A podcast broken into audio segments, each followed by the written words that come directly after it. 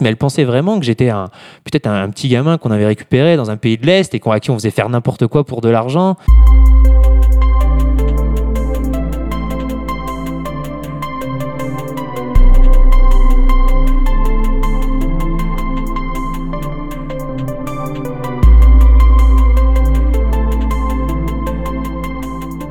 Aujourd'hui dans Big Spin, on est avec un jeune retraité. Ça commence pour lui à Grenoble avec Soy Panda et Nico Levet, ça continue à Lyon avec Cliché, ça tourne autour du monde un bon moment et ça s'installe à Bordeaux pour entamer une nouvelle vie.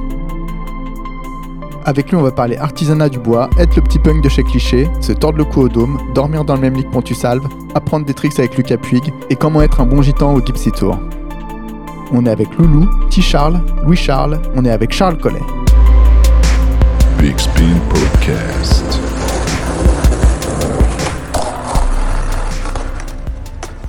Eh ben, bonjour Charles. Bonjour. Euh, on est chez toi à Bordeaux. C'est une nouvelle vie qui commence. Qu'est-ce qui t'a amené ici? Eh ben, beaucoup de choses. Déjà, euh, l'envie de, voir, euh, de voir ailleurs aussi, d'habiter ailleurs. Parce que c'est vrai qu'avec le skate, d'avoir pris l'habitude de bouger aussi régulièrement, eh ben, Lyon, Lyon, là où j'habitais juste avant, c'est vrai que ça faisait un petit moment que j'y étais avec des coupures, mais bon, ça faisait, c'était quand même l'endroit où je suis resté le plus longtemps et j'avais envie, j'avais envie de voir autre chose. Et je crois que l'océan, l'océan m'a beaucoup attiré. Le temps aussi que je croyais meilleur qu'à Lyon, qui finalement en hiver, c'est pas vraiment ça. Et je sais pas, les potes, euh, enfin pas mal de potes qui de plus en plus sont dans le sud-ouest pour le surf et ces potes que je suis allé voir euh, pour faire ça aussi avec eux du surf. Et je crois que qu'ils m'ont donné un petit peu l'envie euh, l'envie de faire pareil. Quand je faisais une semaine chez eux comme par exemple chez Sam Samuel au bout d'une semaine de surf je partais que lui que je me disais putain lui il est encore euh, tout ce putain d'été à surfer moi je me casse j'étais là. Et bah, au bout d'un moment j'ai fait allez moi l'année prochaine je viens ici quoi. Et du coup tu fais beaucoup de surf? Du coup ben, ça commence ouais. Ça commence pas mal. Après je suis pas je suis pas encore euh, celui qui, qui va avec la cagoule en plein hiver, les, les, les chaussettes, tu vois, genre décembre, c'est trop tard pour moi. Mais, mais l'été, le printemps, en novembre, j'y étais encore. En novembre, j'y étais encore et du coup, euh, novembre, c'est cool. Janvier, là, je sais pas si je vais y aller. Mmh. Ça fait combien de temps que tu as découvert ça et que ça t'attire? Euh, la, première fois que j'en ai fait, c'était il y a vraiment très très longtemps, au Portugal avec Volcom. Et il s'est passé pas mal d'années avant que j'en refasse. Et petit à petit, euh, à force de venir dans le coin, parce qu'une bonne partie des marques de skate sont par là, du coup, euh, à me retrouver l'été, à voir les potes aussi, comme j'en parlais, Sam, maintenant Lucas, euh, justement, et bah, à essayer petit à petit de le, de le faire. Attends, attends, la question, moi, la question c'était, ça fait combien de temps Ça fait combien de temps Ouais, bah, toutes ces années, ça fait, ça fait régulièrement, on va dire, ça fait 2-3 ans. 2-3 ans que j'en fais régulièrement. Ça, ça a commencé il y a très longtemps et ça a vraiment mûri justement ces deux, trois dernières années où justement j'ai même décidé de venir habiter ici pour en faire plus régulièrement. Ça a tout de suite du plaisir le surf? Non, non, non, non, pas tout de suite, non, parce que c'est vrai que j'ai commencé avec des potes qui en faisaient depuis 10 ans et c'est vrai qu'ils sont en général tes amis, ils ont la fâcheuse tendance à te dire t'inquiète pas, c'est que de l'eau. Et, euh, ouais, bah, justement, si, inquiétant, ouais, c'est vrai que on m'a amené dans des conditions super violentes et c'est vrai que c'était c'était un peu dur. J'étais pas sûr de vouloir euh, aimer ça, d'avoir envie d'essayer d'aimer quoi. Et en fait, petit à petit, après, en rencontrant des gens qui, qui démarraient comme moi, j'ai compris que ça pouvait être euh, super cool, même au début quoi. Et t'as retrouvé des sensations du skate ou c'est complètement euh, différent Ouais, ouais, c'est clair. C'est même. Enfin, pour avoir pratiqué le skate aussi longtemps, tu vois, ça fait plus de 20 ans que j'en fais, et pour retrouver de, de telles sensations nouvelles, on va dire, dans un sport qui est de glisse, tu vois, c'est quand même vraiment cool. Et ouais, ouais, nouvelle, bien nouvelle, quoi. Rien à voir avec le skate. Bordeaux, c'est aussi une nouvelle vie professionnelle. Ouais. Tu as déjà parlé de ça dans, une, euh, dans des vidéos. Est-ce que tu peux revenir sur euh, ce, ce, trajet? Ouais, complètement. Du coup, ça n'a pas, a pas commencé à Bordeaux. Ça a commencé à Lyon et c'est vrai qu'après bah, toutes les années de skate euh, que j'ai faites, qu'on connaît un peu, et eh ben, un bout d'un moment, hein, comme on en parle souvent, et il faut quand même se reconvertir. Enfin, je l'ai fait un peu tard. Je voulais le faire beaucoup plus tôt. C'est passé encore, mais c'est vrai que plus t'attends, plus t'attends, plus ça devient difficile de vraiment franchir le pas. du coup, j'ai fait ça. J'avais 30 ans à Lyon. Et cette carrière professionnelle, elle a commencé à Lyon, où je suis retourné à l'école. Et j'étais vraiment beaucoup attiré par les métiers du bois, en fait. Extrêmement. J'ai beaucoup hésité entre la charpente, la menuiserie, l'ébénisterie. Du coup, j'ai penché pour l'ébénisterie parce qu'il y avait quand même ce petit côté artistique qui proposait pas dans les autres, euh, dans les autres cours, enfin dans les autres formations. Et ça me donnait, comment dire, une connaissance scolaire un peu plus aussi que les autres que euh, voilà que j'avais pas eu parce que j'avais euh, quitté euh, quitté l'école super tôt et du coup on faisait de l'histoire de l'art et tout ça il y avait tout ce truc là et l'art ça m'intéresse enfin ça commençait à m'intéresser de plus en plus avec les voyages et tout ce que j'avais découvert du coup, j'ai vécu à Lyon une, d'une manière complètement différente que celle que je connaissais d'avant, avec le skate et enfin les rendez-vous skate tous les jours et tout ça. Là, j'étais vraiment, fallait vraiment que je fasse en fonction de l'école. Et c'est vrai que ça m'a un peu, bah, ça m'a fait du bien. Ça m'a fait du bien. Beaucoup moins d'hôtels de ville, beaucoup moins de presqu'île. C'est parce que j'habitais, enfin, plus du tout de ce côté-là. C'est peut-être en fait ce, comment dire, ce gap que j'ai créé avec le skate dans Lyon qui m'a donner envie de, bouger euh, une fois une fois l'école terminée. Et du coup, c'est ce que j'ai fait. Je suis parti, euh, je suis parti pour Bordeaux. Comme on disait, le surf et tout ça, machin. Le vin, c'est bien aussi. Et donc, tu fais de la marqueterie. C'est une discipline que tu as découverte pendant tes études ou tu es Ouais. déjà au fait de cette discipline? Du coup, non, j'ai complètement découvert ça pendant mes études. C'est euh, l'ébéniste fait, ouais, fait de la marqueterie, il fait pas que ça en fait. Il fait aussi tout ce que peuvent, tout ce que fait un menuisier. C'est vrai qu'ils ont, euh, leur petite, euh, petite spécialité. Et la marqueterie fait partie de la spécialité de l'ébéniste. Ouais. C'est quelque chose qui est peu courant, on va dire aujourd'hui. Comme je disais avant, là, il y a- c'est vrai que quand on en parle aux gens, très peu arrivent à décrire exactement ce que c'est. On, Et, on euh, est donc là pour ça et tu vas nous décrire en quelques phrases ce qu'est la marqueterie. On va le faire en quelques phrases, ouais, parce que sinon je risque de partir trop loin. Attends, je sors Wikipédia et puis on- tu nous lis la fiche. Du coup, la marqueterie, c'est le, c'est le fait de. Tu pars de feuilles de bois qui en général font 0,6 mm. Et euh, c'est le fait de découper ces feuilles de bois, de créer des motifs, de les assembler entre elles, ensuite de les coller sur un support. À savoir que à, à travers tout le bois qu'on a, qu'on peut trouver, en fait, il y a une palette de motifs et de couleurs assez impressionnante. Et du coup, à travers ça, on peut vraiment créer quelque chose de. Voilà. En tout cas, on en voit. On ne sait pas que ça s'appelle la marqueterie. C'est vrai qu'on peut en voir. Après, on voit beaucoup, je sais pas. Bon, surtout ce qui est vieux mobilier ancien, c'est vrai qu'on en voit beaucoup. C'est à, cette période-là qu'on l'a le plus utilisé. Et c'est vrai qu'on a tendance à l'assimiler à ce vieux mobilier. On a du mal à l'imaginer un peu dans notre euh, quotidien. C'est quoi C'est Art déco plutôt ou... Oula, non, c'est beaucoup plus, c'est beaucoup plus tôt que ça. Ça a commencé euh, Louis XIV, Louis XV, Louis XVI. Du coup, euh, ouais, c'était une époque où les arts déco étaient quand même euh, extrêmement complexes, chers. Enfin, il y avait qu'une certaine élite qui l'a qui l'a possédé et du coup, euh, quand tout ça, ça a disparu, euh, cet art-là est un peu est un peu parti avec. Et c'est vrai qu'on la connaît très très peu euh, dans nos vies, enfin dans la vie de tous les jours, quoi. T'es le premier à avoir fait ça sur des boards Non, non, non, je suis pas le, non, non, je suis pas le premier à avoir fait ça. C'est vrai qu'au début, quand je l'ai commencé à le faire, j'étais là, bon alors, est-ce qu'il y a eu de la marqueterie sur planche de skate? Est-ce que j'ai eu l'idée incroyable? Non, non, non, il y a quelques gars qui en font. Il y avait, j'ai rencontré un gars du Pays Basque euh, qui avait fait ça aussi. Et si tu peux nous dire les grandes lignes quand on fait de la marqueterie sur une planche de skate, les différentes étapes très rapidement. Euh, très rapidement, bah, tu prends ta planche, déjà, tu la, tu la ponces pour enlever tout ce qui est vernis et compagnie, parce que sinon ta colle va pas prendre. Donc déjà, tu te, tu te fais un peu chier à la poncer.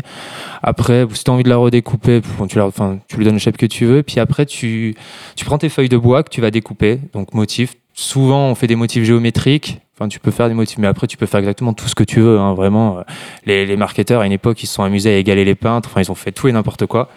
Tu prends ces feuilles-là que tu vas découper et assembler. Et ensuite, tu, euh, tu mets ton motif que tu as créé, ton sorte de puzzle. Tu colles sous presse, sous vide. Là, tu as ta presse qui retire l'air et du coup, qui va plaquer tout ton motif sur ta forme convexe. Et ensuite, euh, ensuite t'as plus qu'à poncer, à fleurer, et voilà, quoi. Vernis, et c'est reparti. T'as une planche toute neuve.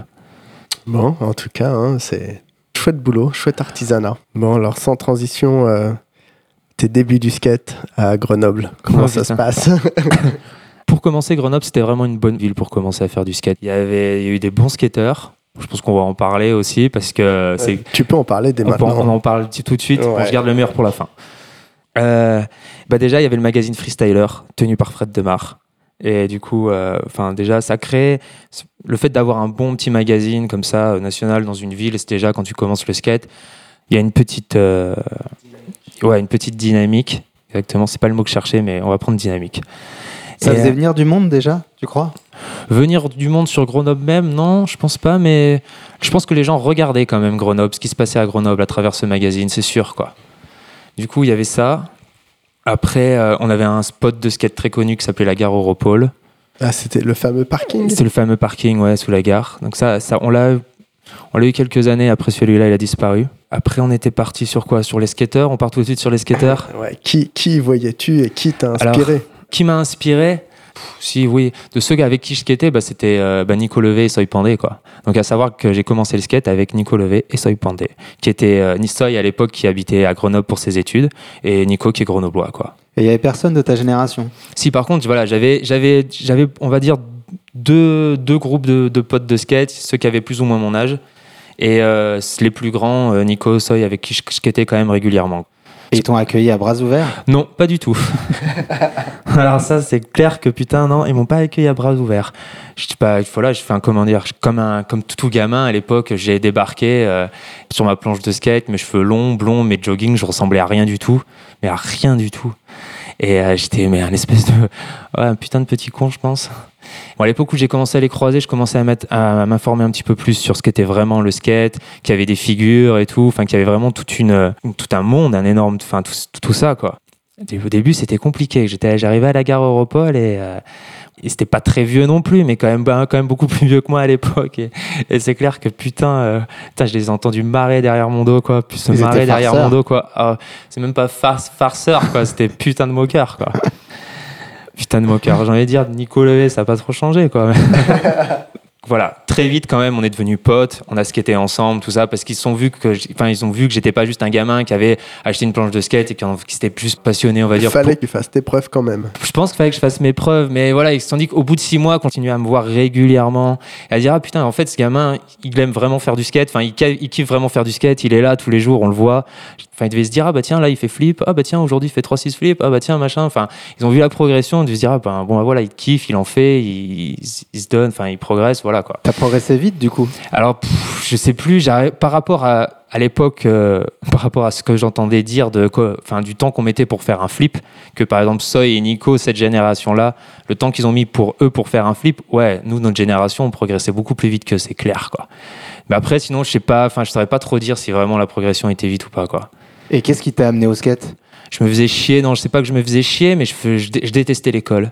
Je, je pouvais pas aller à l'école. Le fait même d'avoir un prof, d'être qu'on m'impose des.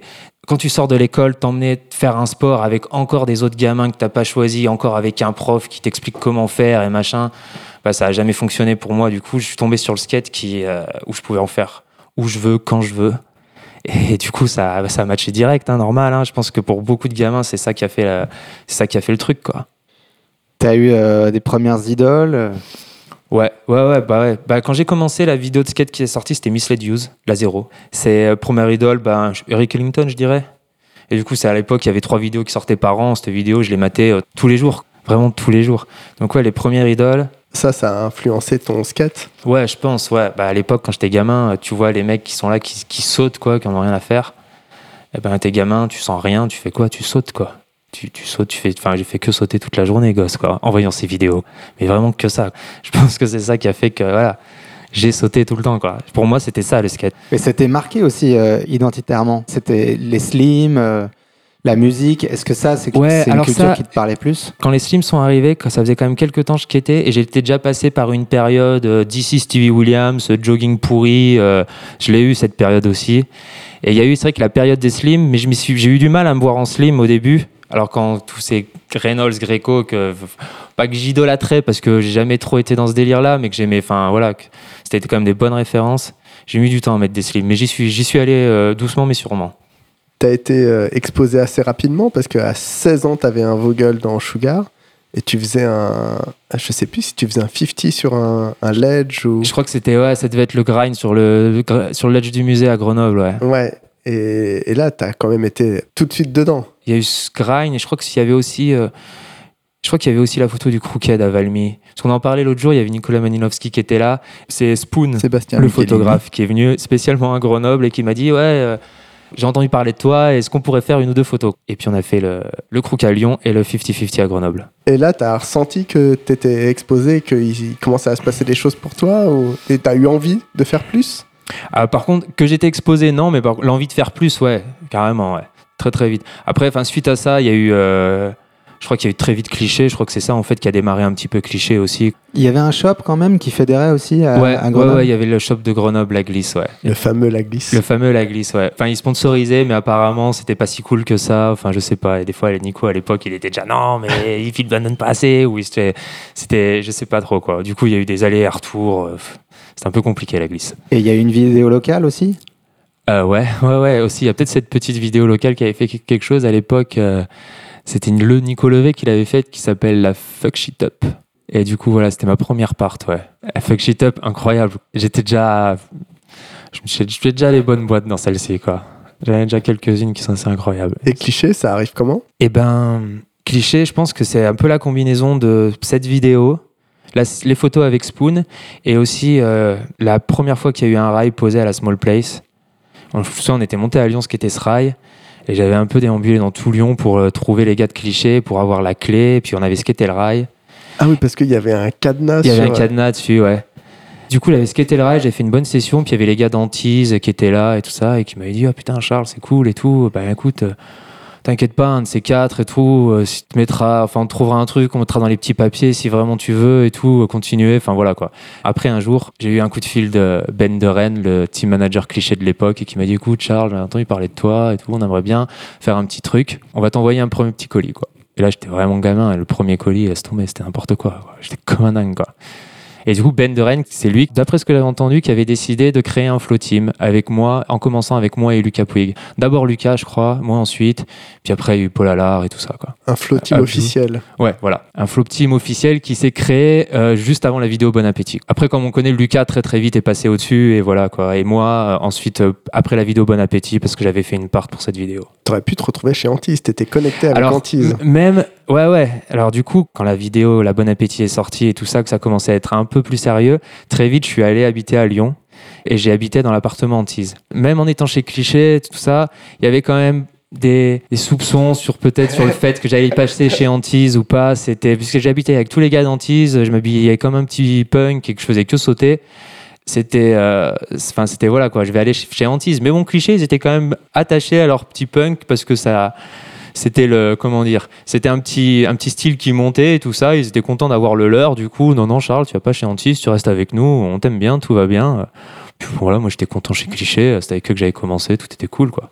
Est-ce qu'on t'a reproché d'habiter dans l'appart Antise non. Non non non jamais. Non c'était pas enfin à l'époque tout se passait tout se passait bien quoi. Tout se passait très très bien. Il y a peut-être eu des petites tensions par la suite mais euh, Détention Quoique. de, détention de Lyonnais. exactement Et la Bon Appétit, là, tu commences à filmer avec Ben de Rennes attends Ben de Rennes Ben il a fait la première, il a monté Il la a première. ben, Bender, Benderen a fait la Europa, mais euh, la Bon Appétit, c'était avec Fred, Fred Mortagne. Peut-être que j'ai de très vieilles images qui ont été filmées avec Ben de Rennes pour la Bon Appétit, mais je suis même pas sûr. Et là, comment tu te mets en condition pour filmer pour cliché?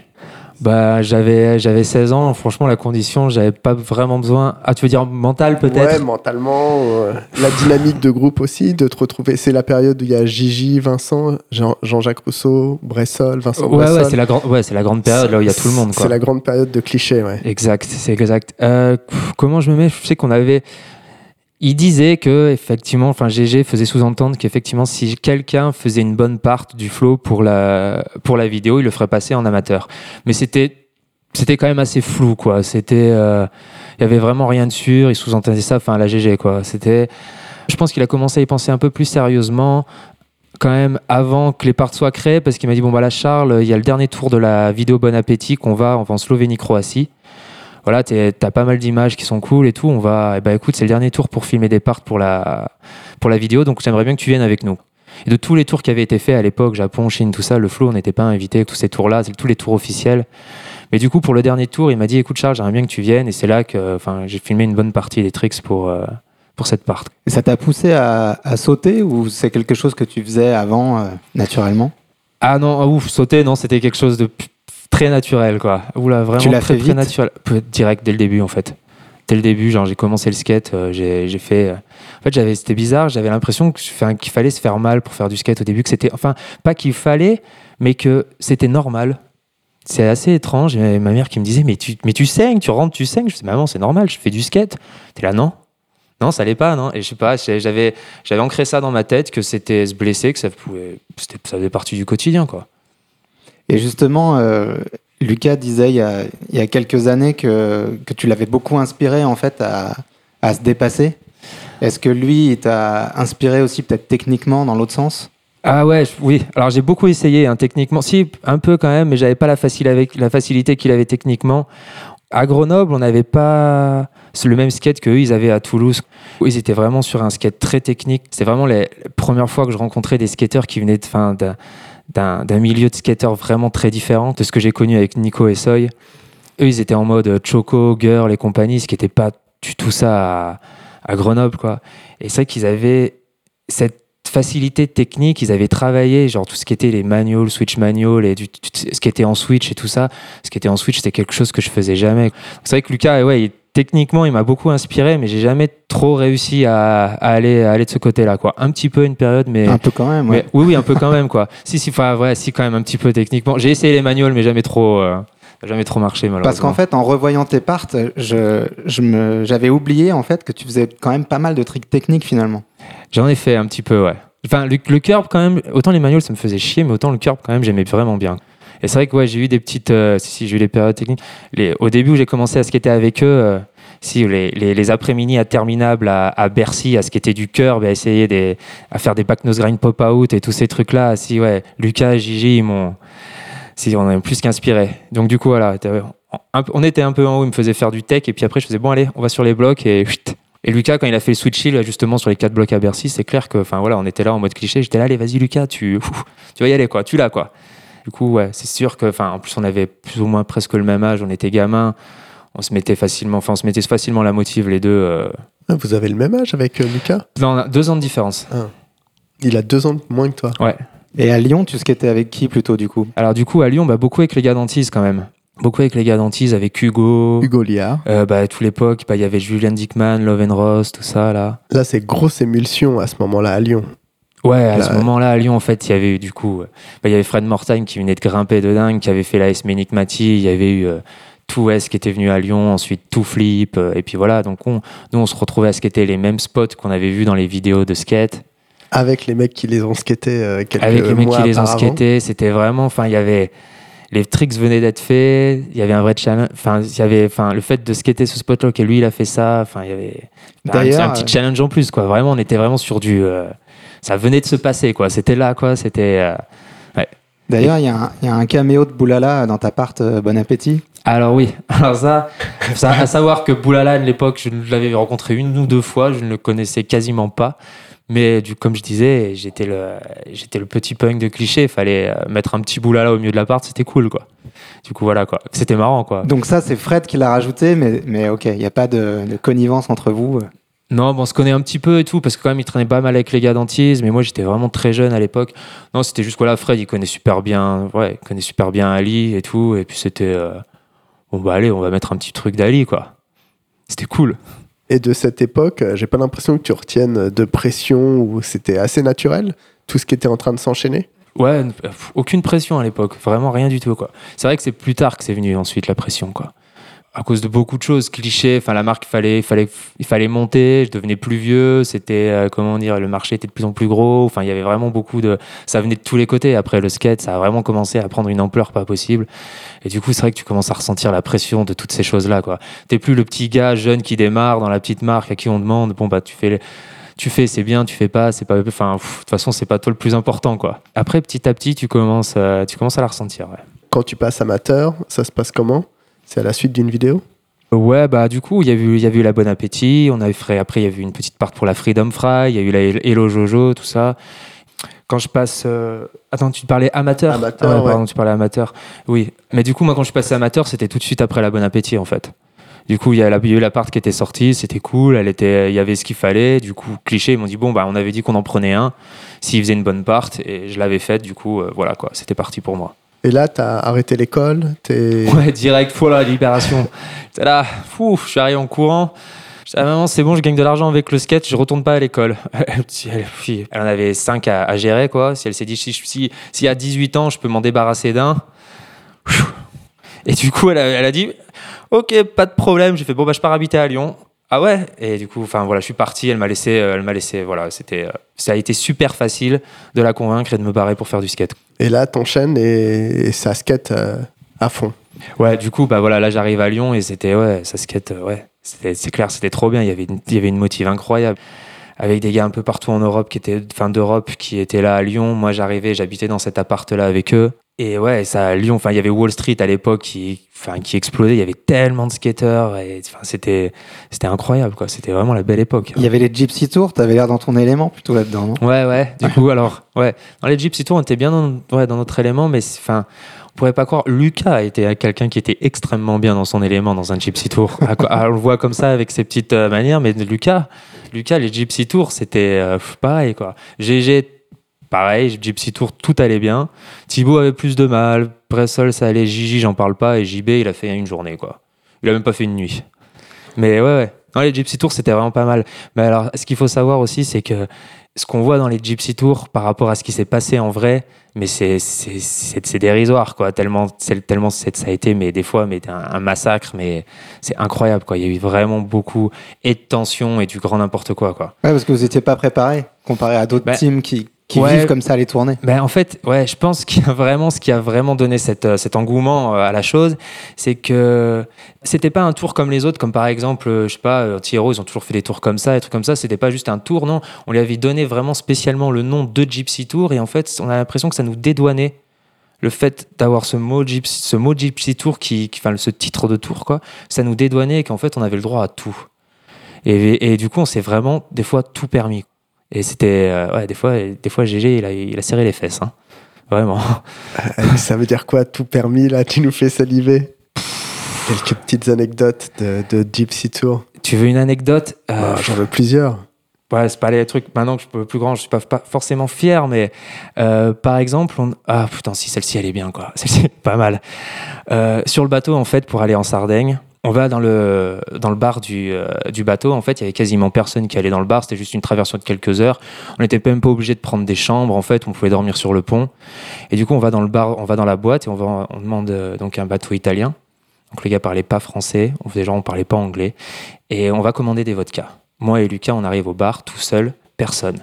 On va commander des vodkas et là le gars pose les verres, la bouteille de vodka et prend l'argent et va encaisser. Et là le gars, je sais pas pourquoi, il galère avec la caisse et euh, il met trop de temps.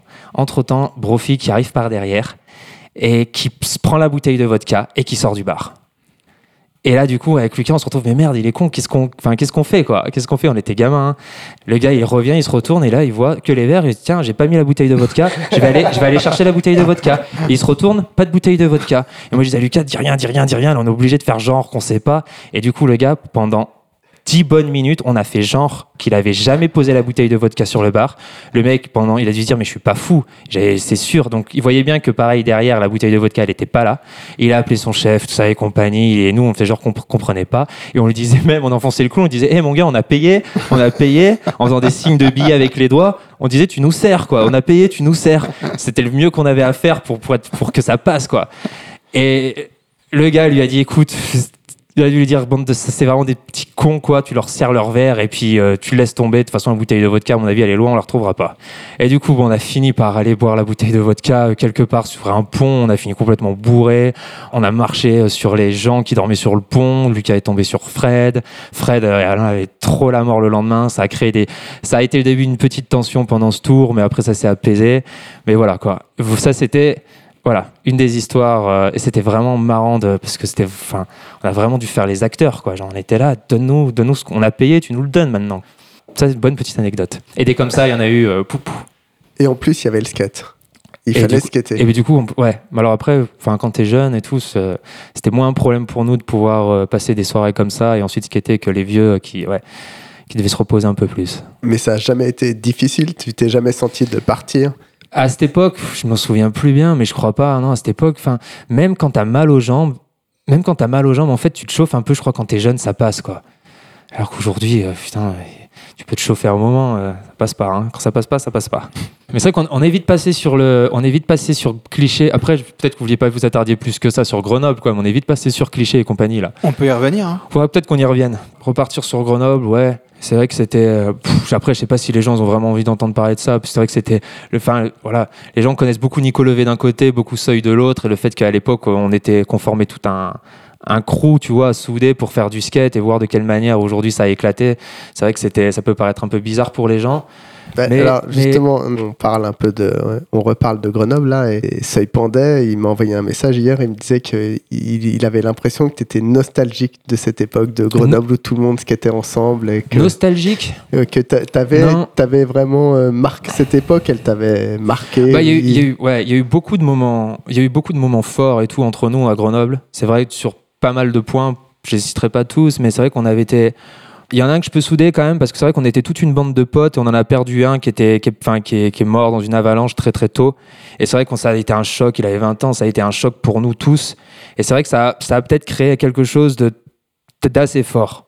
Et c'est vrai que j'ai enfin un souvenir de moi et de Soy. euh, Le, enfin le jour de cet enterrement, c'était horrible, mais c'était voilà quoi ça ça a été ça a créé quelque chose et on s'en est toujours tous rappelé je pense que ça ça, ça allait en nous enfin voilà c'était vraiment très très dur et après à part ça nostalgique sur Grenoble En, en tout cas, que cette période, euh, il avait l'impression que c'était un. Il m'a juste écrit que c'était un moment très important pour toi. et- Ah, pour et, moi, et après, que ouais. t'en parles, effectivement. Tu voulais qu'on revienne là-dessus. Bah, c'est vrai vrai que la dernière fois que j'ai croisé Soy bah là ouais, je vais peut-être reparler de Grenoble quand je l'ai croisé dans un bar et peut-être qu'il a pu avoir cette euh, cette sensation là c'est vrai que comme je disais enfin l'école c'était l'horreur pour moi et c'est vrai que le, le skate ça a vraiment été la libération et c'est vrai que de retrouver mes potes et tout. Voilà c'est- c'était vraiment les premières personnes que j'ai commencé à apprécier qui m'ont semblé que j'avais j'ai eu l'impression qu'ils me ressemblaient quoi. Et c'est vrai que peut-être que tu vois je me suis vraiment accroché. En plus j'étais plus vieux. Je me suis peut-être énormément accroché à ces gars là quoi effectivement. Et, euh, c'est- Pourquoi tu voulais qu'on reparle de Grenoble là non, non, c'était, marrant. Pour reparler de Grenoble, je sais pas. pff, Comme je disais, il y avait ce- parce que pour beaucoup de gens, en fait, on en a beaucoup parlé. Mais quand je dis que Soy et Nico étaient quand même super bons potes et qu'on. Juste, je voulais dire que c'est vrai qu'à l'époque, moi, quand je les ai connus, bon, déjà, ils étaient beaucoup plus jeunes, mais ils avaient des idées assez assez similaires sur la manière dont ils voulaient skater. Déjà, tous les deux à l'époque, voulaient pas être trop dans les codes. Même s'ils hein, ils y étaient quand même un petit peu, parce que quand t'as 20 ans et tout ça, t'es quand même bien dans ce truc-là, mais ils avaient déjà, je me souviens qu'ils en parlaient beaucoup, parce qu'ils avaient déjà une manière, ils avaient déjà envie de voir le skate d'une manière différente et de pas Enfin, moi j'étais, moi j'étais un gamin qui, était là. Il y avait la Feel the Dream qui venait de sortir, Chad Muska et compagnie. Je pense que ça les désespérait un petit peu, quoi. Euh, tout le, tout des fois peut-être les petites, euh, les petites taillades. Mais cette vision, elle t'a influencé, toi, à un moment donné? Peut-être plus tard, en fait, j'ai commencé, enfin, j'ai réalisé, j'ai pris connaissance de ce que j'avais vécu dans le skate avec euh, la manière dont on skatait à Grenoble. Peut-être que c'est venu un petit peu plus tard, quoi. Mais non, mais au début, enfin, j'avais ce groupe-là de skate, puis j'en avais d'autres aussi. Et c'est vrai que, enfin, des gars de mon âge, et on était tous, euh, voilà, complètement euh, perchés sur le, truc, le gros truc marketing du skate du moment, à savoir, comme je disais, S, Chad Muska, Feel the Dream, sauter compagnie, quoi. Jogging, jogging relevé, une catastrophe, une vraie catastrophe. Mais enfin voilà, enfin la, manière dont on skatait à Grenoble, c'était vraiment, c'était vraiment du bon skate, du street où on poussait dans la rue déjà et c'était que des petits spots un peu partout dans Grenoble, assez cagneux d'ailleurs parce que la ville roule très mal. Il y a cette tradition de skate et qui avec des, effectivement des Fred Demar qui ont été rédac chef de freestyler pendant longtemps et qui aujourd'hui s'occupent d'ABS Ouais. et qui voilà qui continue à porter ce, ce- Ah ouais, ce c'est truc clair. du skate grenoblois. C'est ouais ouais, enfin ça fait. bah, lui je sais que Grenoble, je, je sais pas s'il bougerait de Grenoble. Il m'avait dit peut-être qu'un de ces quatre le Sud-Ouest, ça pourrait le brancher, mais je sais pas s'il le ferait vraiment. Mais en tous les cas, ouais, il, ça, enfin, lui le skate, il est là, il le porte, il se passe encore des trucs, puis même ça évolue, enfin ça évolue plutôt bien le skate. Enfin le fait qu'il ait créé un vrai petit skate shop dans Grenoble. Enfin, moi je sais que quand tu commences le skate, le petit euh, skate shop local, euh, ça fait énormément quand t'es jeune Au quoi. coin du spot. Ouais voilà ouais. Bon, Alors ce spot là, je sais pas s'il y a beaucoup de gens qui le skatent encore, mais à l'époque on le skatait beaucoup quoi. Ça s'appelle comment? Place championnet. Putain, celui-là. Ça skate encore la championnet je crois. Ouais, tu pourrais en avoir encore un petit peu, quoi. Mais c'est, c'est cagneux, hein, putain. Et il y avait un personnage aussi à Grenoble important, c'est Mimi Boissonnet. Euh, j'en, ai pas parlé encore, mais effectivement, il a été très important. C'est un peu la, la mascotte, euh, mascotte grenobloise, ouais. Jérémy Boissonnet. Jérémy Boissonnet. Bah, c'est la- il a skaté pour Volcom, il est passé team manager chez Volcom. À l'époque, il m'a fait rentrer chez Volcom. Et du coup, bah, voilà, ça a été mon team manager, euh, assez inc- aussi incroyable que ça puisse paraître pour certains. il a été team manager. Et du coup, enfin voilà, il m'a fait rentrer moi. Puis il y a- il y, a un gars dont on n'a pas parlé aussi, c'est Maxime Genin, qui est arrivé un peu derrière. Et pareil, Maxime qui est arrivé, enfin il était tout jeune, puis il a commencé, euh, il était parfait dans son époque euh, à skater des rails, comme j'avais jamais vu quelqu'un skater des rails comme ça. C'est Tellement c'est vraiment la, la suite euh, tellement de toi, euh, Ouais. Maxime. Ah ouais, mais alors avec une aisance sur les rails, mais c'était euh, c'était incroyable quoi. Et du coup, bah, Ma- Max, pareil, il est passé chez Volcom aussi, on s'est retrouvés, enfin voilà, on skatait un peu ensemble à Grenoble, et puis après on s'est retrouvés en tour ensemble avec Mimi. Puis voilà quoi. Tu te blessais pas euh, malgré Euh, les cascades? Si je me blessais énormément, après jeune ça va, j'étais assez élastique. Non, il y a moi, il y a eu juste, il y a eu une chose qui m'a qui m'a pourri, le, qui m'a énormément, qui a été énormément dure, qui m'a pourri un peu mes années de skate, c'est ma cheville droite, ouais. Je l'ai tordu, genre un truc, un truc phénoménal, mais j'ai très mal soigné et ça a été, euh, ça a été la descente aux enfers à partir de ça. 22, 23 ans, quelque chose comme ça, quoi. Qu'est-ce qui s'est passé? Comment tu as fait ça? J'ai fait trois flips par-dessus une table à Gerland et mon pied est passé devant le nose en replaquant dans le plan incliné. En fait, j'ai tellement, j'ai tellement eu mal que j'ai failli tomber dans les pommes. J'ai tout arraché, mais j'ai l'impression que c'était pas pété. Je sais pas pourquoi j'ai pas, j'ai pas soigné alors que j'ai vraiment, enfin, on aurait dû appeler les pompiers ce jour-là. Ils auraient dû appeler les pompiers. J'aurais dû partir direct sur le, sur un brancard et très sincèrement, j'ai le souvenir d'avoir eu l'équivalent de deux balles de tennis en, épaisseur sur la cheville, mais sans rigoler, hein, deux, pas une. hein. C'était incroyable l'entorse. J'ai eu la jambe toute bleue. Enfin, j'ai recommencé à skater, mais à partir de là, je sais pas pourquoi, j'ai continué à tordre et j'ai pas. Je, crois que je m'en foutais, quoi. J'étais vraiment juste trop à l'arrache. Et euh, j'ai continué à skater et à me tordre la cheville très régulièrement, mais j'ai la tordé plusieurs fois par an, quoi. Jusqu'à abîmer mon os, le cartilage, tout. Puis après, il y a une époque où vraiment ça allait plus. Je suis allé voir un médecin, ils m'ont dit, mais là, on- si on t'opère pas, dans deux ans, tu marches plus, quoi. Du coup, euh, ils ont fini par opérer, j'avais 25 ans. Pendant 3, 2, 3, 4 ans, j'ai essayé de skater avec une cheville qui était euh, complètement défoncée, quoi. Elle, ça tenait plus. Je la, tordais en marchant, quoi. C'était incroyable. Et l'opération, ils t'ont ajouté des ligaments ils Du ont- coup, ils ont recousu les ligaments, ouais. Recousu les ligaments, fait un, enlever des bouts de cartilage. euh. Enfin, j'ai une cheville complètement reconstituée. Ça va, mais euh, ouais.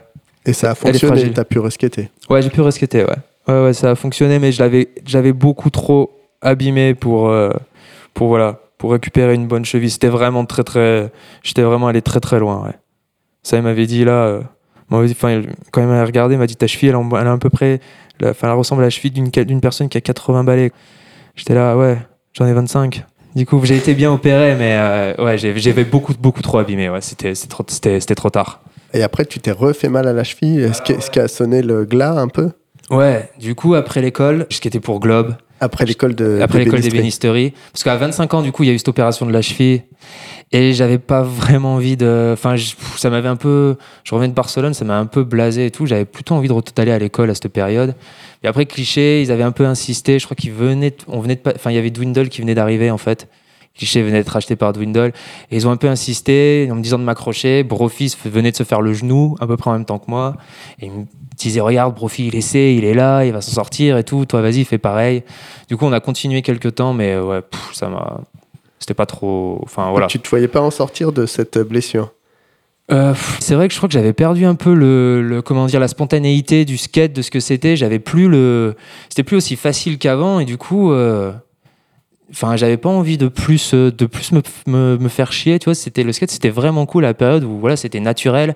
Et le fait que ça devienne plus naturel en fait je crois que ça m'a ça a fini par me gâcher un peu le- l'envie de skater de cette manière là en tous les cas Mais c'est physiquement ou, tu, ou Physiquement, ouais. euh, ouais, ça n'a rien Ouais. à voir avec le fait que Cliché change de Non, non, direction. non, pas à ouais. l'ép- pas à l'époque, parce que ça venait de passer chez Dwindle et on ne voyait pas encore dé- déjà ce qu'on a ressenti après, derrière, où c'était ça, le fait que Cliché soit loin, que ça change, que toute l'image change, le team, qu'on soit plus si européen que ça. Enfin, c'était, c'était pas, pas encore ça en tous les cas. Mm. C'était Ouais, pas Cliché a été racheté par une compagnie américaine qui ensuite il y a une partie qui est Ouais, là, on est en train de tout mélanger, je Non, sais, non, on part dans tous les sens. Après, c'est juste pour expliquer rapidement aux gens. Toute la, la base des gens clichés, il y en a. C'est c'est devenu un petit bureau à Lyon, alors qu'il y avait des Ouais, entrepôts voilà. et tout ça. Voilà, c'est juste. euh, Ouais, à l'époque, tout était vraiment concentré à Lyon. Il y avait tout. Enfin, tu vois, c'était t'allais à Cliché, t'avais tout le staff qu'on connaissait depuis des années, tous les Lyonnais qui y travaillaient. On était vraiment, enfin, c'était cool. Et puis après, voilà, il y avait plus qu'un tout petit bureau et puis tous décidaient euh, là-bas, très très loin. Et c'était, ils avaient comment dire, ils, ils fonctionnaient avec leur manière à eux et plus euh, nous ce qu'on avait créé à la base, quoi. Et du coup, ça. Ça, ça, ça a fait, ça a, ça a piqué quand même. Moi, ça m'a, petit à petit, ça m'a quand même. On a été super excités au début, mais c'est vrai que ça, Et t'as songé un moment à partir ou à changer de crèmerie? Changer de crèmerie, non. Mais par contre, arrêter après l'opération, ce que je disais, ouais, c'était plus. Mais pas pour ces raisons-là, mais c'est vrai que j'avais quand même. J'avais envie de retourner à l'école euh, pour euh, enfin, faire euh, ça. Justement, déjà à l'époque, j'avais envie de travailler dans le bois. Mais du coup, enfin, j'ai continué un peu trop longtemps, j'ai un peu trop insisté. Du coup, j'ai tenu encore au moins, au moins 4 ans, quoi. Voilà. Et passer pro, ça t'a motivé? J'ai ça, j'ai pas trop aimé cette période-là, là, quand je suis passé pro en fait, parce que justement, il y avait eu tout ce qui s'était passé avec la Bon Appétit, Fred Mortagne, tout ça. Il y avait eu la Freedom Fry, la Hello Jojo. Enfin, voilà, toutes ces choses-là. Et quand, quand on a fait cette part pour la, la vidéo clé, en fait, Cliché était déjà en train de, était déjà en train de tomber, je crois. Et c'était, elle essayait de se relever. Et elle avait commencé sa chute qui l'a amené ensuite à passer euh, aux- à- chez Dwindle. Oui, c'était revenu carrément, quasiment indépendant, complètement. Ouais, je crois. voilà, ouais. je pense que c'est la, c'est la période où Cliché a eu le moins d'argent, le moins de budget, le moins de choses pour faire les. Pour, voilà, pour. Ils pouvaient même pas travailler avec Fred parce que c'était trop compliqué, enfin, c'était trop cher et tout. Et du coup, c'est la période où on a filmé cette part, moi, j'ai, j'ai pas vraiment aimé. Enfin, il y a énormément de trucs que j'aime bien dans cette, euh, dans cette vidéo, mais le, c'était une période un petit peu. euh, On, on commençait à sentir que, que Cliché, ça battait de l'aile, quoi, cette période. C'est la période où Vincent, Thibaut, Gigi sont, pas, sont partis, quoi, aussi. Ouais, peut-être aussi, ouais. ouais, ouais, c'était une- c'est un drôle de oui, moment, ouais. oui, c'est peut-être aussi à cette pour période-là qu'ils sont pour partis. et- pour... euh, Mais d'avoir ton nom sur une board, c'est quelque chose qui te parlait ou t'étais un peu indifférent? Si, j'étais quand même vraiment content. Ouais, faut, je peux pas dire le contraire. Je pense que j'étais vraiment content. Effectivement, c'était quelque chose. Mais c'est vrai que ça, c'est arrivé vraiment très soudainement et avec beaucoup, on va dire, beaucoup moins d'artifice que ce qu'on avait fait avant dans les autres vidéos. Enfin voilà, on avait fait une toute petite part euh, vite fait à Barcelone. Enfin, moi j'habitais à Barcelone à cette époque et c'est vrai qu'on était beaucoup moins. Cliché commençait à être un petit peu, un peu moins uni justement. Il y avait Yann qui avait qui était parti, Thibaut, Vincent, tout ça. C'était plus. Ça, C'était une transition un peu difficile. Ouais, on était, on était dans une transition, voilà, et du coup, passé. Enfin, j'étais pro, pro chez Cliché, mais j'étais plus pro à côté de, de Vincent, Thibaut, tout ça, quoi. C'était. Me faisait un peu bizarre, quoi. D'ailleurs, bah, je me souviens à l'époque, ma première board, je l'ai échangée avec Bressol, qui a eu, qui lui me donnait sa dernière. C'était marrant, quoi. J'ai toujours. J'espère qu'il a la mienne. T'as gardé des boards? Ouais, presque. Enfin, tous les motifs qui me, qui me plaisaient, ouais, j'en ai gardé presque une de chaque. Bon, elles sont pas, elles sont empilées euh, là-haut euh, les unes sur les autres, mais euh, non, j'en ai gardé au moins quelques-unes. Je sais pas ce que j'en ferai, mais je sais que je les ai. Il y, il y en a une ou deux là que tu pourrais citer qui, qui t'ont vraiment marqué? Ouais, la deuxième qu'on a faite, par exemple, c'est euh, il fallait, il voulait faire quelque chose un peu en rapport avec euh, là d'où on venait. Et du coup, j'étais là, bah écoutez, euh, qu'est-ce que j'ai, qu'est-ce que j'ai, qu'est-ce que je peux faire? Et c'est vrai qu'à l'époque, on avait beaucoup en bar. Et je leur ai dit, bah écoutez, euh, vers chez moi, on a un truc qui est vraiment cool, c'est la chartreuse. Et du coup, la chartreuse, je leur ai dit, bah écoutez, c'est marrant, chartreuse, ça fait un peu comme ça commence comme Charles, et ben on va faire une board, on va faire une bouteille de chartreuse, et puis à la place de mettre chartreuse, on va mettre Charles Treuse. Ils ont adoré, et on a fait la board. C'est mon porte euh, Marley, euh, Grégory Lofansweiler, qui l'a faite. Et franchement, elle est trop cool, quoi. Énormément de gens m'en ont demandé par la suite, et il n'y avait plus moyen d'en avoir une seule. Et du coup, très très peu de personnes euh, en ont, quoi. T'as abusé de la chartreuse? À l'époque, à Grenoble, bah ouais, putain, fou. Puis en, fr- en fréquentant Mimi, euh, je peux te dire que je peux te dire que c'était quelque chose que, qui arrivait assez facilement, ouais. T'as une anecdote sur Mimi? Pff, des anecdotes sur Mimi, putain, il y en a, il y en a un paquet, mais qu'est-ce que je, pff, putain, il y en a, elles sont vraiment graves, quoi. Autre que danser nu sur les tables de bar Autre que danser nu sur les tables de bar. Je sais qu'à une époque, on avait, enfin, je sais pas, je peux raconter ça, quoi. En fait, à une, époque, enfin, à une époque, on avait inventé pour se rigoler en soirée des trophées de, des trophées de soirée et on les avait appelés les Mimi parce que tellement qu'ils faisaient des trucs incroyables. Et on avait, on avait, on avait décerné à Mimi le Mimi d'or parce qu'il avait en une seule soirée, il avait réussi à perdre son permis, son taf et sa cops. Et il avait fait mais tout et n'importe quoi ce soir-là, quoi. Incroyable. Donc voilà, petite, petite anecdote sur Mimi. J'espère que tu m'en voudras pas, Mimi, si t'entends ça. Et Mimi qui était sûrement encore un très bon skater, est-ce que tu l'as vu faire des tricks incroyables? Mimi, c'est le premier, euh, je crois que c'est l'un des premiers gars que j'ai vu skater en rampe. Et c'est vrai qu'à l'époque, à Grenoble, personne faisait, enfin, surtout enfin, de la big, quoi. Il n'y en avait pas beaucoup. Et je me souviens de mondial du snowboard où il mettait, euh, il mettait les rampes de skate. Et je me souviens d'avoir vu Mimi pour la première fois skater, faire de la big. Et j'étais là, putain, euh, putain, ouais, putain, il, il, il envoie, quoi. Il va, enfin, les backside air, backside lip slide, tout ça. J'étais, enfin, super impressionné, quoi. Sacré Mimi, quoi. Ça fait longtemps que je suis pas allé à Grenoble, mais, euh, Enfin, je sais qu'il y a quelques années, il skatait encore. Enfin, il y allait encore, quoi. Il skatait, quoi. Et les tours Volcom, ouais, t'en as fait plus d'un aussi. Ah, Ils étaient Alors, les- incroyables les tours avec euh, Mimi. Les tours Volcom, avec Mimi, j'en ai pas fait énormément. Enfin, je, peux sortir une petite anecdote par rapport à ce que Mimi faisait enfin, pendant qu'on était en tour. Mimi était team manager et du coup, il s'était pété le pied à Prague, je crois, dans la rampe. euh, et du coup, le tour d'après, on devait aller à Copenhague. Et donc, il pouvait pas y aller. Et du coup, il a dit bon bah Charles, Mathieu, puis Stephen Kou aussi à l'époque. J'ai filé la carte, euh, la carte bleue euh, au photographe et euh, vous partez avec lui en tour Volcom à Copenhague. Et du coup aussi, il y avait donc il y avait tout le team espagnol. Du coup, on est parti avec la gala à Copenhague. Donc, il y avait un peu le team espagnol et nous les petits français. Et on avait Raoul Fernandez aussi à l'époque, un skateur suisse. Enfin, je parle de cette histoire, mais Mimi est pas trop là. Mimi a juste fait donner la, a juste donné la carte au, au photographe qui était pote avec les Espagnols. Donc on part avec eux et en fait les Espagnols pouvaient pas voir Raoul Fernandez. Pas du tout quoi, impossible et tout. Et du coup tous les jours, tous les jours les gars se sont vu que nous on était avec Raoul Fernandez qui parlait français, qui était avec nous dans notre chambre, tous les jours les gars se sont pas skater sans nous. Et nous tous les jours à 17 ans, Stéphane encore plus jeune, Mathieu un peu plus vieux que moi, on, s'est retrouvés à Copenhague. Et on était là, bah, qu'est-ce qu'on a fait à, enfin, à Copenhague pendant, pendant une semaine? On est allé tous les jours à Christiana, quoi. Voilà mon premier tour Volcom, qui devait être avec Mimi, mais bon, pas trop Mimi. Et du coup, voilà, quoi, une semaine. Une semaine à Christiana. T'avais les yeux rouges. Je crois que je, je crois que j'arrivais même plus à parler, quoi. Est-ce que tu pourrais nous raconter cette boîte euh, au dôme qu'on voit dans la Ouais, Bon Appétit C'est vrai qu'on avait parlé de qui, ça, est, ouais. qui est vraiment un jeu de contorsionniste. Ouais, ouais, bah du coup, j'ai de la. Ouais, effectivement, euh, c'est assez incroyable. Euh, heureusement que j'étais jeune hein, sur la boîte. J'avais 17 ans, donc tu vois, t'imagines, c'était il y a 16 ans. Incroyable. C'était la période où en fait on, on filmait pour la Bon Appétit euh, avec Cliché et on était euh, à Paris.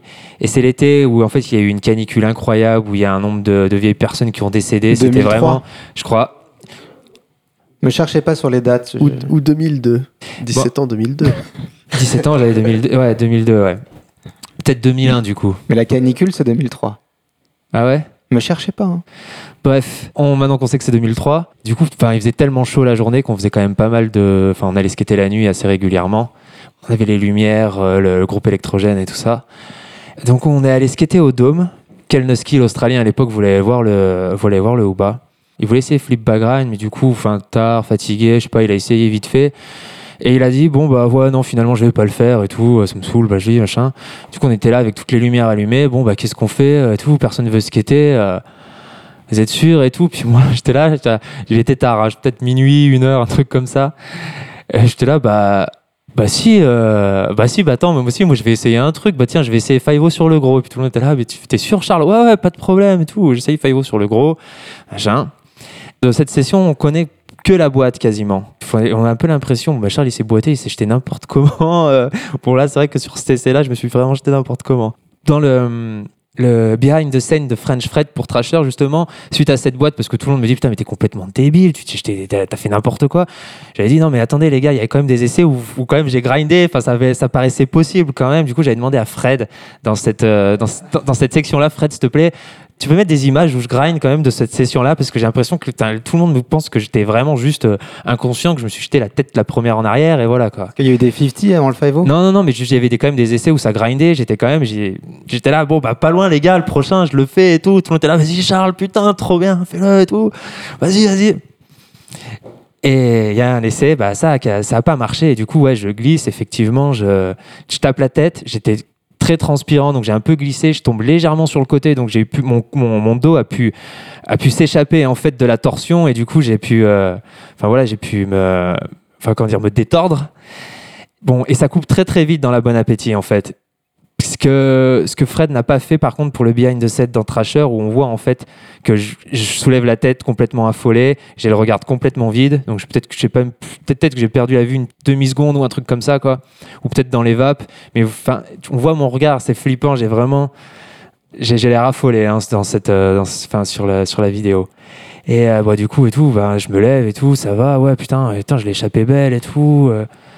Et donc on est resté encore un petit peu sur le spot parce que bon après ça ça a quand même donné envie à Paul Allard je crois d'essayer Pop Show vite sur le 3 play 4 un truc comme ça je crois qu'on a on a touché qu'on a on a éteint les lumières et on les a euh, on les a rallumés là-bas et euh, et enfin, pour la petite histoire qui a précédé donc euh, cette boîte j'ai quand même un peu flippé parce que j'avais entendu dire que quand tu te tapais la tête tu pouvais, si tu t'endormais après, tu pouvais, tu pouvais pas te réveiller. Et le soir, quand on est rentré, à, quand on est rentré à l'appart à Paris, je me suis dit peut-être que demain mes potes vont retrouver mon cadavre dans le, sur le canapé. Parce qu'à l'époque, je dormais, je dormais dans le canapé du salon, sur le canapé du salon. Et, euh, du coup, bah, le lendemain, quand je me suis réveillé, bah, super content, quoi. J'étais vraiment trop heureux. J'étais là, genre un peu ouh. Bah, j'ai eu des picotements dans le cou pendant 5 jours. Et donc je crois que quand tu as des picotements, c'est quand même c'est que c'est les, les nerfs en fait qui, euh, qui créent les picotements comme ça. Euh, donc c'est quand même quand même pas très bon. Et donc Spoon, qui était le photographe du tour à l'époque, euh, qui arrive et qui je sais pas s'il arrive le lendemain ou deux jours après, je crois deux jours après, il apprend cette boîte et il hurle sur tout le monde dans l'appart. Mais putain, mais t'es pas allé à l'hôpital, mais t'es complètement taré, mais va faire un scanner, t'es ouf et tout. Euh. Quelqu'un de sensé. Euh, Voilà, quelqu'un d'un peu plus sensé qui avait, qui avait débarqué. Et du coup, bon, bah, GG, avant de partir euh, skater, il, il m'emmène faire. Il me pose à l'hôpital. et du coup, j'arrive à l'hôpital et je commence à raconter cette histoire au médecin. Que j'ai comme quoi je, je suis jeune, je, veux, je fais du skate avec euh, des, des gars, que je suis payé pour ça et que je me suis tombé sur la tête. Et là, le médecin qui me dit Tu sais, j'avais- j'étais jeune. Mais comment ça? Ils vous ont posé là? Ils sont pas avec vous? Vous avez. euh, vous- comment ça Vous faites du mais c'est skate? du travail au noir. mais, mais comment ça, vous faites du skate? Mais vous sautez sur des, sur, sur des marches avec du skate et, Mais, mais, mais euh, il, vous, il vous paie, mais comment ça? Mais on vous force, on vous force. Et elle a commencé à vouloir me faire dire des choses que je dis, que j'avais pas dites, mais elle pensait vraiment que j'étais un, peut-être un, un petit gamin qu'on avait récupéré dans un pays de l'Est et à qui on faisait faire n'importe quoi pour de l'argent et qu'on m'avait balancé justement devant l'hôpital en me disant, faut surtout pas que nous on nous voit, mais toi vas-y. Enfin, elle était complètement, elle a commencé à s'est fait un putain de film. Du coup, j'ai quand même réussi à lui expliquer que non, non, non, que j'étais tout à fait euh, consentant de, ce que je faisais, que si j'avais sauté sur un ledge de 17 marches, c'était de, mon plein gré. Là, ok, d'accord, bon, et ben écoutez, on va quand même faire ce scanner. Et du coup, on a fait le scanner, j'avais rien du tout.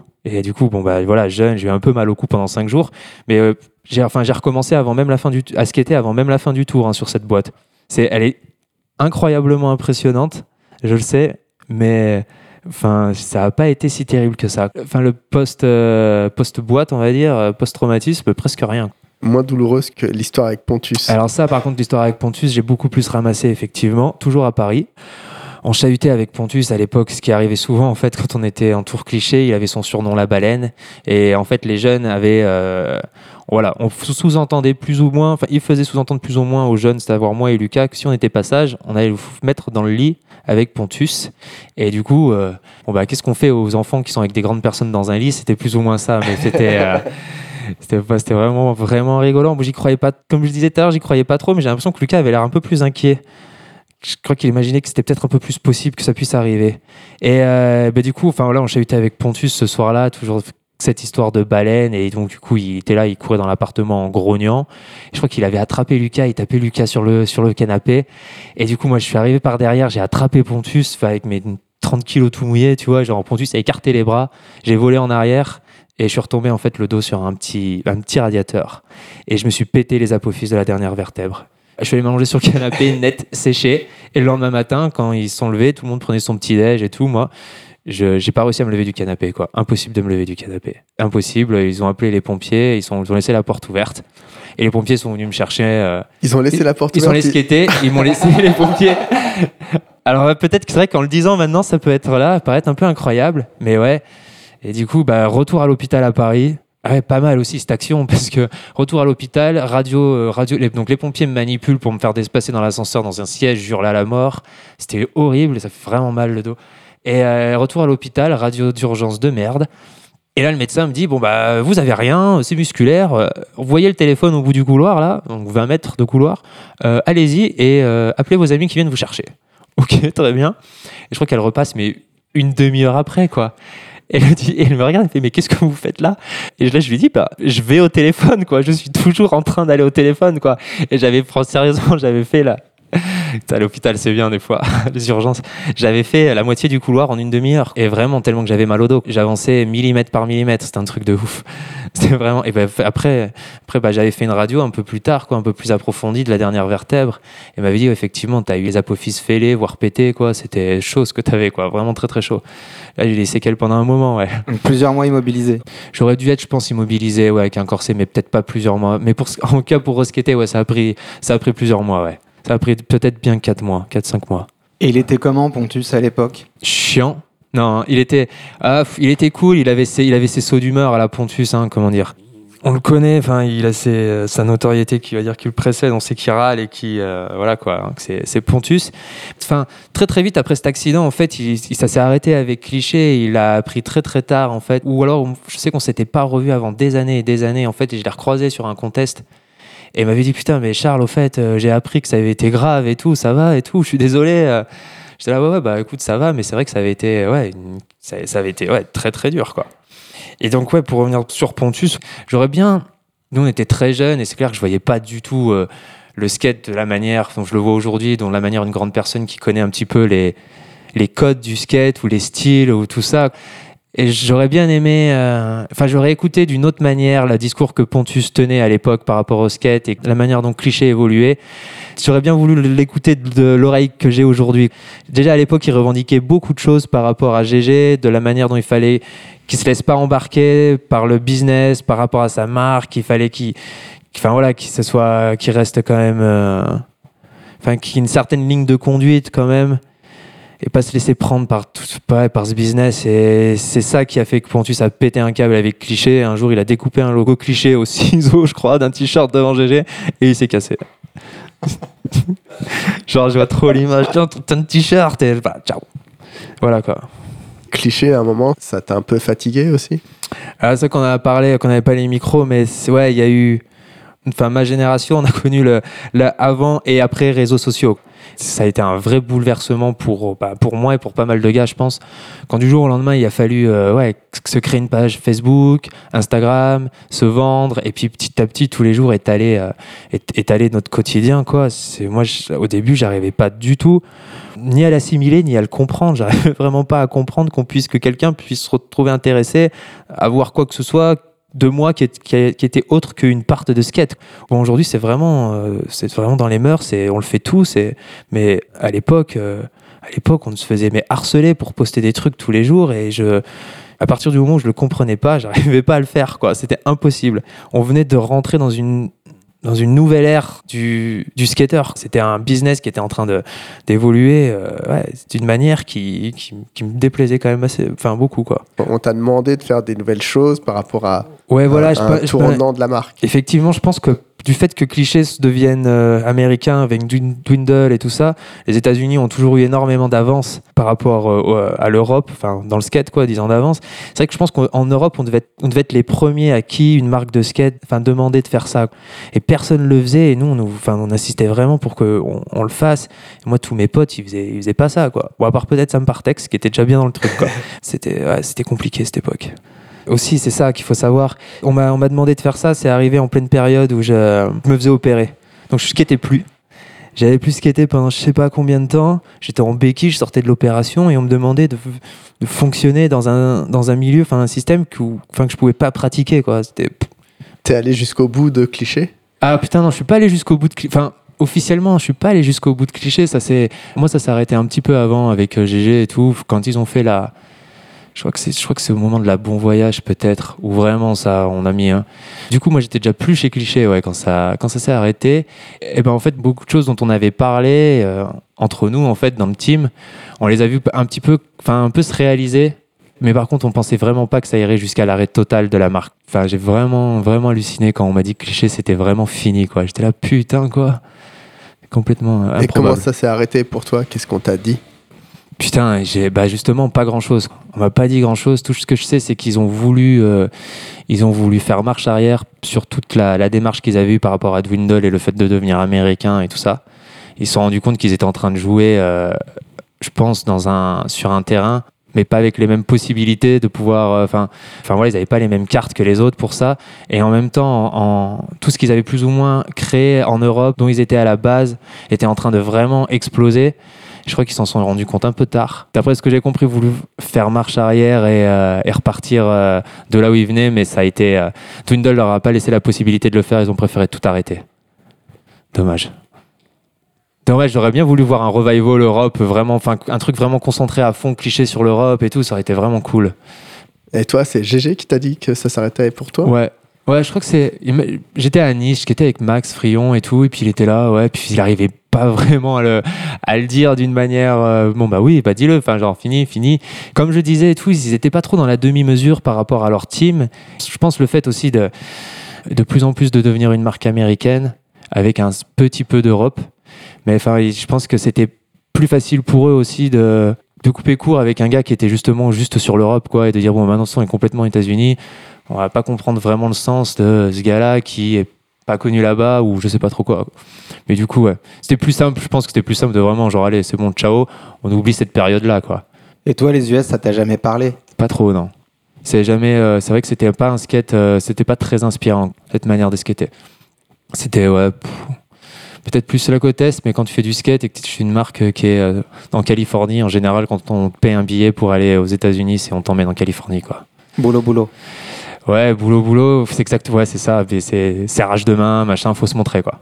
T'as eu l'occasion d'y aller? Ouais, on y allait quelques fois, ouais, pas mal de fois. Ça t'a pas marqué plus que ça?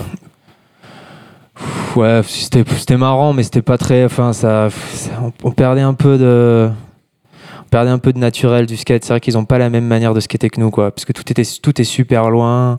La ville y oblige, quoi. Et puis la manière de la relation avec, le, avec la police et tout ça, ils sont obligés de skater comme ça, quoi. Mais c'est quand t'as connu que ça, peut-être que tu le, tu le dis, bon, bah voilà, c'est c'est ça le skate, j'aime bien. Mais quand t'as connu autre chose, bah, quand t'arrives là-bas, je suis pas le seul européen à le dire, t'es quand, même- t'es quand même sacrément sur le cul de la manière dont ils skatent, les gars, quoi. T'es là, putain, vous faites chier, quoi. Il y a des spots que t'étais excité de skater quand même? Des spots connus, non, pas vraiment, pas trop. Non, même pas vraiment. Enfin, plus jeune, je pense que j'aurais vraiment voulu essayer. Allez, viens, on va faire un rail connu, un truc comme ça, mais même pas. À l'époque, on y allait, euh, j'avais j'étais déjà un peu euh, dépassé par tout ça, quoi. J'avais déjà beaucoup moins envie de sauter. Et l'après euh, cliché, alors, comment ça se passe?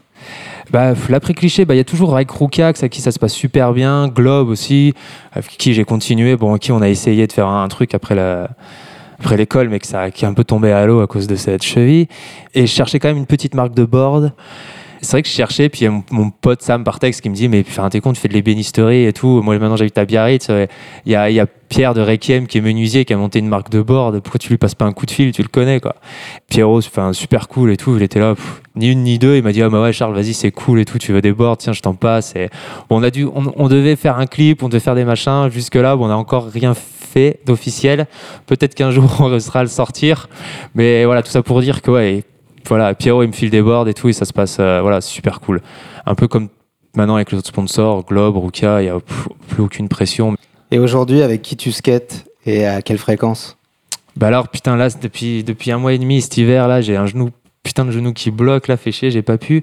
Mais c'est vrai que pff, quand je, suis, quand je suis à Bordeaux ici, en général, je vais faire du ball. Je fais quasiment que de la courbe.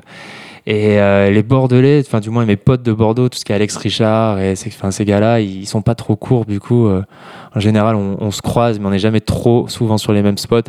Non, je me suis fait, je suis avec les petits jeunes qui sont sur les balls et genre, euh, voilà, quoi, tous les petits jeunes qui font de la courbe à, Bordeaux, c'est devenu mes potes et je fais du skate avec eux. Un peu Darwin après l'hiver. Et sinon, après, je me casse au Pays Basque, je vais skater avec Sam, Lucas et tout ça. Pas mal avec Sam, ouais, en général. Soit il monte, soit je descends. Et qui est-ce que tu regardes euh, sur Internet Skater Ouais. Je t'avoue que les, les vidéos de skate, putain, je regarde plus trop. Mais c'est vraiment pas beaucoup, quoi. Pff, Je regarde mes potes. Je crois que c'est mes potes que je regarde, de quelle manière ils évoluent. Et, euh, et voilà, j'aime bien le petit. euh, comme, enfin, j'en parlais, le nouveau petit crew d'Antise, là. Mika Gazon, Quentin, euh, Ulriane, euh, Robin, tout ça, ça je suis. Après tous mes vieux potes euh, qui sont au Pays Basque, et, enfin tous, Lucas, Lucas quand il y a des trucs qui sortent et tout, j'aime bien regarder, Sam, euh, tous ces, tous ces gars-là quoi. On va venir aux questions. Ah, vous faites des, des questions aussi? Ah, Il y, a les- il y a les deux dernières questions. Les questions d'Alban. Les questions d'Alban? Ouais. Si tu devais ne conserver qu'une seule part de skate, Ah ouais, ok, c'est vrai, il y a ces questions. Putain, laquelle serait-ce? Putain, une seule part de skate, il y en a eu vraiment. Il y avait, ouais, faut, faut que j'en discute Ouais, putain, il fait chier là, attends, il y en a beaucoup quoi. C'est la part de Soy Pandey dans Fuck Shit Up? Putain. Ah, Celle-ci, elle était dingue, mais non. Euh, bah, c'est pas, c'est pas celle que j'ai le plus regardée, mais c'est pe- peut-être celle-là, ouais, celle que j'ai trouvé vraiment le plus incroyable, qui est complètement. euh, C'est, allez, moi, je vais dire, je vais dire Dolin dans la Baker 3. c'est pas l'une des parts que je connais depuis le plus longtemps, donc elle est, elle est pas là, euh, tu vois, comme, comme d'autres parts que je pourrais dire que je connais depuis bien plus longtemps. Et du coup, à l'époque où j'étais voilà, plus jeune dans le skate et qui m'ont beaucoup plus marqué, mais je trouve que quand même, Enfin, ce, ce gars, pour l'avoir vu skater, j'ai vu de la manière dont il skate, c'est complètement, mais complètement n'importe quoi. Ce mec, il est complètement fou, mais enfin, tu te dis qu'il est fou, mais à ce c'est c'est- c'est phénoménal. Et si tu devais n'en garder qu'un, un seul skater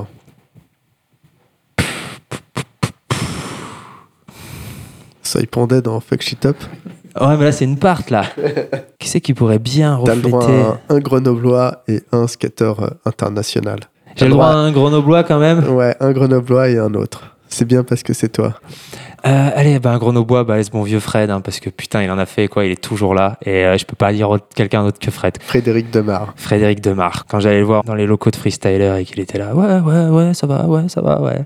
Excellent choix. Et du coup, j'ai le droit à un autre gars. Euh, pou, pou, pou, un autre gars. Bah, pff. Bah j'avais pas envie de dire lui parce que c'est un pote proche, mais ouais, Lucas. Lucas, il a traversé un. Bien sûr, Lucas, enfin, c'est le mec que je connais le plus, que j'ai vu le plus skater. Il a traversé euh, tellement de trucs. Il a fait. Enfin, voilà, il a, il a un truc euh, bien, quand même bien à lui. Et beaucoup plus quand tu le vois skater en vrai que dans ses parts. hein. Ça a rien à voir. euh. En vrai, c'est c'est bien pire que ça, quoi. Bien plus Ah impressionnant. ouais, en vrai. bien pire, c'est clair. Voilà, Lucas, je t'ai, je te l'ai passé, euh, je passé tranquillement là. Eh ben, merci pour ce moment, Charles. Merci beaucoup. C'était très chouette. À bientôt. Ouais, ça va, ça passera. Ça passera. Big Spin, c'est terminé pour aujourd'hui. Merci de votre attention et de votre soutien. On remercie Charles pour sa disponibilité. On remercie Mehdi Pinson pour le générique, Mathias Elichabert pour le mix. Big Spin, ça s'écoute sur SoundCloud, YouTube, iTunes et Spotify. On est aussi sur les différentes applis de podcast. Il y a le Bigger Spin en images sur le site euh, Live Media, des news sur Insta et Twitter. Et on vous dit à très bientôt.